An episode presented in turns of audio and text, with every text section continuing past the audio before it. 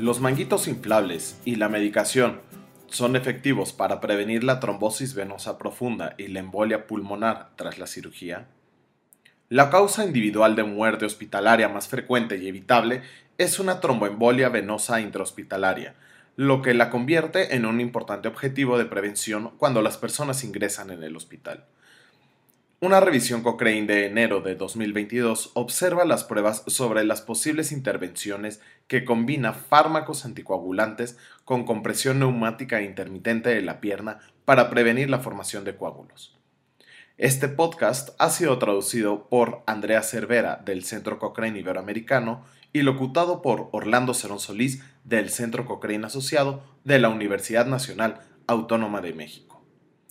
A lo largo de los últimos 80 años, se han utilizado varios métodos para tratar de evitar la tromboembolia venosa o intrahospitalaria, incluidos los anticoagulantes y la compresión de la pierna con medias elásticas o presión neumática intermitente. La compresión neumática mecánica intermitente de la pierna, conocida también como CNI, reduce el flujo sanguíneo espeso, mientras que los medicamentos como la aspirina y los anticoagulantes como la heparina de bajo peso molecular reducen la coagulación de la sangre.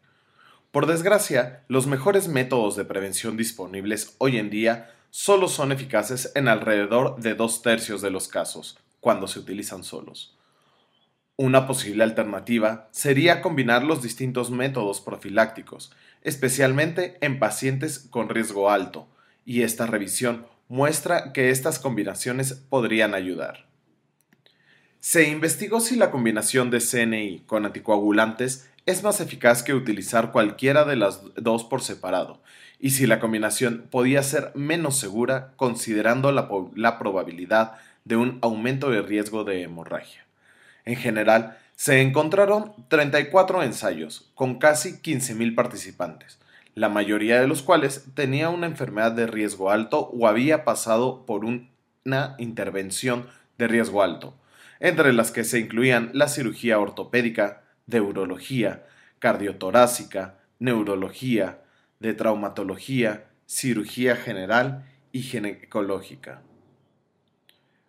Con datos de 19 estudios con unos 5.500 pacientes, se observó que la embolia pulmonar fue menos frecuente en pacientes asignados a la combinación de CNI con anticoagulantes que en pacientes del grupo de CNI sola, descendiendo de 16 de cada mil a 7 de cada mil. Del mismo modo, la trombosis venosa profunda, o TVP, fue menos frecuente en los pacientes asignados a la estrategia combinada que en los pacientes del grupo de CNI sola, con una tasa de 20 de cada mil en lugar de 38 de cada mil. Por contra, añadir la medicación anticoagulante a la CNI aumentó el riesgo de cualquier hemorragia en comparación con la CNI sola de unos 10 a 55 en cada mil pacientes. La hemorragia grave tuvo un patrón similar, con un aumento de 3 a 19 en cada mil. Hubo 15 estudios con 6.700 pacientes que analizaron la combinación de CNI con tratamiento anticoagulante comparada con la medicación anticoagulante sola. Estos estudios mostraron que la combinación reduce la incidencia tanto de embolia pulmonar como de TBP, con una incidencia de hemorragia similar en ambos grupos. En resumen, esta última actualización de la revisión Cochrane apoya las guías actuales, las cuales recomiendan el uso de modalidades combinadas en pacientes hospitalizados con riesgo de presentar tromboembolia venosa. Sin embargo, continúa habiendo incertidumbres que deberían ser resueltas con más estudios sobre la función de las modalidades combinadas. Si desea leer más acerca de la evidencia actual sobre estas modalidades combinadas y estar al día de la próxima actualización de la revisión, puede dirigirse a la biblioteca Cochrane y buscar compresión neumática de la pierna y tromboembolia para encontrarla.